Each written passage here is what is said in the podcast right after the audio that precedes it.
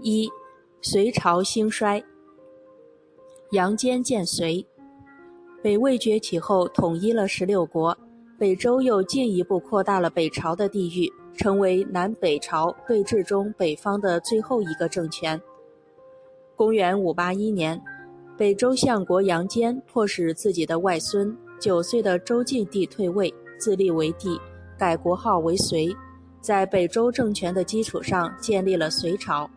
杨坚积极改革，增强实力，灭掉了南方陈朝政权，结束了东晋以来数百年分裂的局面，统一了南北。杨坚生于贵族之家，父亲杨忠是西魏北周的军事贵族，西魏时因辅佐宇文泰建立政权，受封为十二大将军之一；北周时官至柱国大将军，封为隋国公。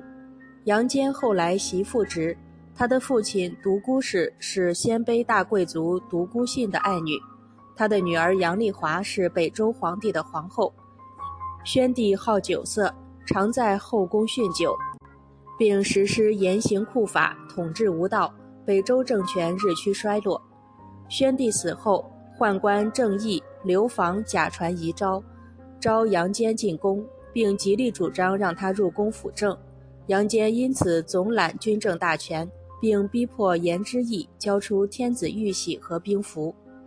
为防止各地的诸侯王发动兵变，杨坚借口赵王要嫁女儿给突厥，把北周皇室成员招进京都，又让晋帝下诏书，把威望极高的元老重臣尉迟迥召回京师。尉迟迥统兵数十万，北联突厥，南结陈朝。在相州举兵反杨，同杨坚对抗。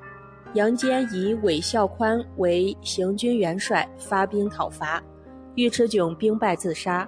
杨坚在重臣李牧、韦孝宽的支持下，不到半年时间就平定了各方叛乱。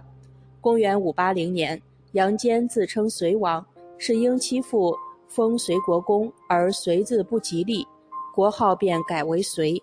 杨坚即是隋文帝。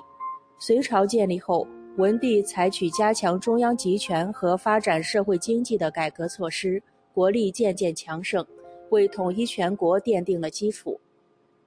隋初，北方突厥的势力强盛，与隋朝对抗。突厥可汗曾率军南下，大举侵隋，隋军损失惨重。后突厥内部发生叛乱，隋才得到短暂安宁。不久，突厥内部矛盾更加激化，并分裂为东西两汉国。文帝利用突厥的分裂进攻突厥，突厥大败，东突厥归附隋朝。